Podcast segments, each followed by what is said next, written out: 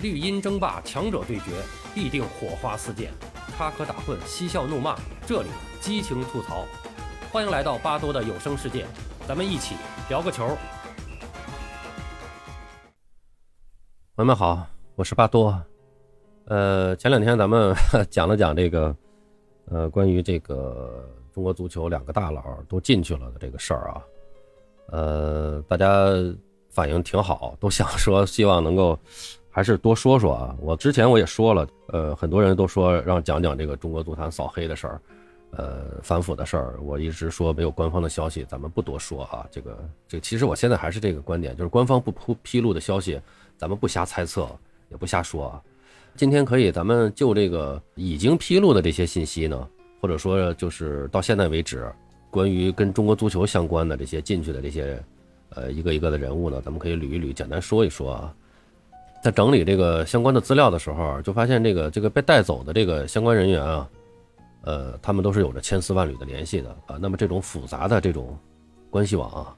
呃，可以说是中国足球混乱环境的一个真实写照。实际上，这个在很多领域也都差不多啊，也都差不多。特别是这个陈戌源啊，关于陈戌源的这个问题，我之前我也简单的说过，就是。呃，他被带走的时候呢，我不知道他是不是有这种悔过的这种，或者说这个后悔的这种想法啊。就是我指的这个后悔，就说是他如果不来足协当这个主席，他在上海海港集团工作四十六年，他就很快就要以这个董事长的身份退休了。啊，当然，这个杜兆才是也是在这个退休之前最后一天啊被抓的。其实很多朋友也都说说谁把陈戌源搞到这个位置上来，马上要退休的人，把他弄到这个足协来当了三年主席，结果搞成这样。那么这一幕就让我想起了这个前两天大火的这个电视剧《狂飙》，呃，在最后这个大结局的时候，这个高启强在被执行死刑前跟这个安心他有一段对话嘛，他说说如果我还是旧厂街卖鱼的那个高启强，你会不会把我当朋友？安心的回答是，哪有那么多如果呀？其实我就在想，就是我们一直在说说，就包括好多朋友在我的评论里面，我觉得也都说的特别好，真的是说的特别。就是中国足球的问题不是一个人、两个人的问题，是一个体制机制的问题啊。就像我原来说的，它是个大染缸，里面现在全是黑水，把谁搁进来都得染一身黑，就是这个意思。那么你想想，这个高启强，这个就是他如果没认识安心，如果安心没有给他那些关照。他会成为后来的这个黑社会大佬吗？他大不了就是还想卖鱼，他就多给人点这个保护费，多给人点他叫什么卫生费啊？实际是管理费这个意思吗？或者他换个地儿卖鱼，对不对？就完了吗？但他还是个好人，也许他这个卖鱼的生意，或者说做小灵通的生意，他慢慢慢慢腾，他也能做大。但是就是因为有了这个。安心对他的关照，安心作为一个普通警察，一个小小的普通警察，对他有一点关照，马上就改变了他这个在这个市场里边呢，在他这个环境中的这种人生地位。说安心是他的保护伞，我觉得一点都不冤他。没有安心对他的这个关照，他根本就高启强根本就成不了黑社会。最开始大家可能看前几集的时候，大家可能应该有印象，安心觉得他很可怜，或者说觉得他很弱势，就关照他。有一集有这么个情节，就是。高启强去这个分局找安心没找到，然后那个碰到李想，后来李想就把这个事儿跟那个安心说了，然后安心呢在外边出差呢，安心就跟李想说，啊说你去鱼档看看他，那什么意思？就是说让警察去这个市场里面去看看高启强，然后就让周实际上就是让周边的人知道，哎，你看他我们有警察关照着他呢，你们别欺负他，那不实际上就是这个意思吗？社会潜规则吗？而且他还对李想说，你穿着警服去。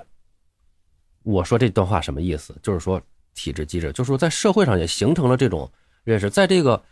高启强所处的这个市场环境里面，大家也都认可，说你要有只要有一个普普通通的小警察跟你是个好朋友，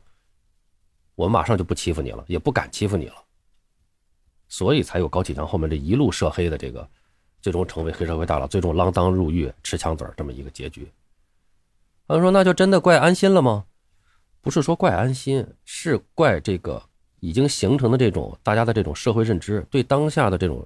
体制形成的这种社会认知。这个中国足球这个事件也跟这个相类似啊。当然这个，哎呀，扯远了，一说这个狂飙又扯远了。以后有机会，呃，在别的频道咱们可以专门聊一次这个狂飙的事儿啊，挺有意思的，可能一期都聊不完啊。咱还是说这个足坛反腐的事儿啊。我们首先还是要从李铁开始说啊，就是咱们梳理一下这次这个这个这个事件啊，到现在为止的这个情况啊，就是，呃，咱们先从李铁开始说，啊，这可以说是个导火索事件。去年十一月七号，李铁是开车从沈阳的家里前往大连参加中国足协组织的教练员的职业级 A 级教练员培训班，啊，那么他应该是老师，他应该是去讲课去的。此前，他已经跟一家网络平台签了。解说世界杯的合同啊，注意啊，这时间点啊，十一月七号，距离世界杯开幕还有十天左右的这么一个时间。那么他是准备在培训结束以后，再自驾到北京。当时他还因为当时这个疫情的情况嘛，他还是非常的呃担心，就是这个北京健康宝的弹窗问题啊，可能会出现点问题，还怕那个不能够按时的进京抵达，影响这个解说工作。但是十一月九号上午，就发生了一个意外，就是培训班。那天的安排是分组讨论，讨论前一天的这个培训课程。然后上午十点三十分左右啊，这个李铁就突然起身，到教室后面跟这个当时的这个讲师是谁呢？李春马啊，就聊了两句话，然后拎着衣服呢走出教室，从此再也没回来。十月十号是培训班的最后一天，中午集体合影的时候，也没有看到李铁的身影。那么直到培训结束后的第二天。参加培训班的其他的教练，才通过网络消息，呃，听说了，哎呀，说说李铁被带走了。那么上述的这个网络平台随即又修改了相关的这个就世界杯解说宣传的这个海报，把这个解说嘉宾中的李铁的这个照片啊撤下了。那么当时这个网上没有官方消息啊，是这个众说纷纭。那么果然呢，是到了这个世界杯开幕的时候呢，这个李铁没有出现在这个解说阵容中。十一月二十六号。湖北省纪委监委的这个网站发布消息，称中国国家男子足球队原主教练李铁涉嫌严重违法，目前正在接受中央纪委国家监委驻国家体育总局纪检监察组和湖北省监委的监察调查。啊，这是个官方说法啊，因为涉及到这个比较严肃的，把这个原来的通告这句话找下来啊，原文读一下。啊，那么在这些方面，咱们这还是要严谨一点，不能不能犯错误啊。那么在中国足球圈里边，关于李铁被查的这个原因啊，流传比较广的啊，有两个版本。其中之一就是他在国家队担任主教练的时候，仍然在武汉卓尔俱乐部兼职，并拿着税后三千万的年薪。那么因为钱的问题，他跟俱乐部闹掰了，后来呢被俱乐部是举报至纪检部门，才有了接下来的调查。那么，足球报在这个报道中称啊，说武汉卓尔方面是否认了这种说法，认为这种举报并不存在。那么另一个版本则是，武汉卓尔自查的时候发现，此前担任足球俱乐部董事长的田旭东存在问题。那么他随后向检察机关自首，李铁在俱乐部工作期间的问题被牵扯其中。啊，那么关于李铁被调查的原因和涉及的问题，到目前为止，官方没有任何的信息披露啊。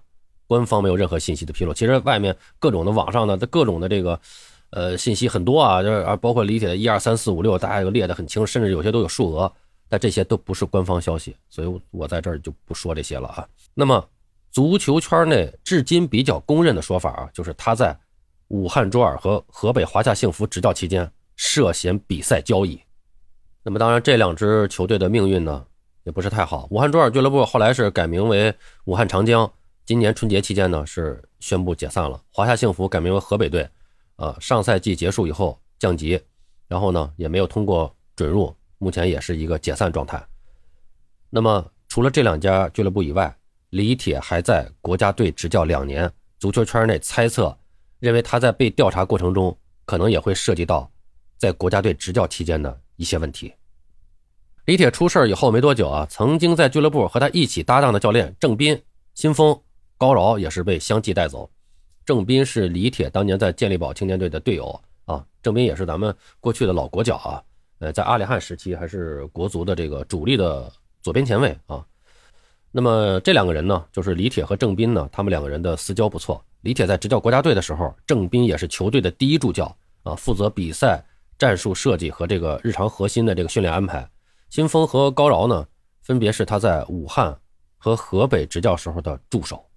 啊，那么这是这次的这个事件的起因，就是从李铁开始。那么李铁被调查官宣三天之后，正在福建晋江跟随深圳队备战中超联赛的这个守门员啊，叫什么张路啊，被带走了。那么据知情人透露，张路是在球队下榻酒店被抓的，而且这里面注意，张路被带走的时候是戴上了手铐，啊，他也是目前为止外界唯一确定的被调查的现役足球运动员。啊，那么在足球圈内人称啊，就是有人为这个张路送过衣服。通过打听得知，他涉嫌非国家工作人员受贿罪。非国家工作人员受贿罪这个种类其实很多很多的啊。这个，那么张路的情况大概率就是收钱打假球。坊间呢是将问题比赛锁定在二零一九年五月二十五号李铁执教的武汉卓尔二比一击败天津天海。那么当时在天海队担任守门员的正是张路。他在那场比赛中是发挥欠佳。张路曾经是入选国家队啊，但是他的这个场外的问题一直不少，他一直是一个问题球员。就是二零一九年三月的时候，他曾经在高铁上吸烟被乘警教育啊，这个事儿当时闹得沸沸扬扬。六个月以后呢，又因酒驾被处以四个月的拘役，同时呢被中国足协是禁赛一年。那么张路出事以后呢，深圳俱乐部的前任总经理丁冬梅和现任总经理丁勇先后被带走。那么关于这两人所涉及的问题，官方没有通报，外界普遍呢也是猜测啊，还是跟这个问题比赛和球员转会交易相关。呃，那么在这个二零一九赛季的一场保级战中呢，深圳佳兆业和这个李铁执教的武汉卓尔呢是打成了四比四平啊。武汉卓尔在比赛的上半场三比零领先，然后下半场开始以后呢，没多久双方是各进一球啊，这时候比分就是四比一。但是深圳队在接下来的五分钟内连进三球，将比分锁定在四比四。啊，在保级线上挣扎的深圳队当时是拿到了一分。尽管深圳队后来他是没有因为这场比赛保级成功啊，但是呢，由于这个天津天海队的解散，深圳队呢是递补回到了中超。呃，曾经在天海俱乐部担任过总经理的丁勇，也是随后来到了深圳啊，成为深圳俱乐部的新任总经理，直到被带走调查。啊，春节前曾经担任河北华夏幸福俱乐部董事长的这个孟京，和这个俱乐部的总经理李军也是被警方带走。啊，那么二月十四号傍晚，华夏幸福发布公告称，近日接到湖北省咸宁市重阳县监察委员会通知，公司董事兼联席总裁孟京因涉嫌违法犯罪，对其实施留置。啊，那么据足球圈里边人称呢，他可能会涉及到。呃，问题比赛或者不正当的这个球员转会交易，这次足坛的反腐风暴中呢，呃，被带走的除了教练、球员、俱乐部人员以外呢，还包括中国足协的多名管理层。一月五号，中国足协在苏州召开执委会议，副秘书长陈永亮是与会代表。但是这天上午呢，他突然被警方从苏州带走。啊，由于事发突然，很多与会者当天都没有发觉到。呃，陈永亮在中国足协工作二十多年，足协在龙潭湖公园附近办公的时候，他是和这个李东生啊在同一个办公室。二零零九年反赌扫黑风暴中，李东生因为受贿七十九万余元落马了，那么其中包括与陈永亮一起私分部分培训费，所以当时就有这么个事儿。那么李东生呢，当时呢是被判处九年徒刑，没收财产十万元人民币，而这个陈永亮当时是没有被追究。那么，在中国足协工作期间，陈永亮曾经在中超公司、职业联赛理事会执行局、国家队管理部啊担任要职，那么主管过联赛、裁判、国家队工作。李铁带队在海外征战四十强赛和十二强赛的时候，他一直随队。足球圈内的人士认为，这个陈永亮这次被带走调查的原因，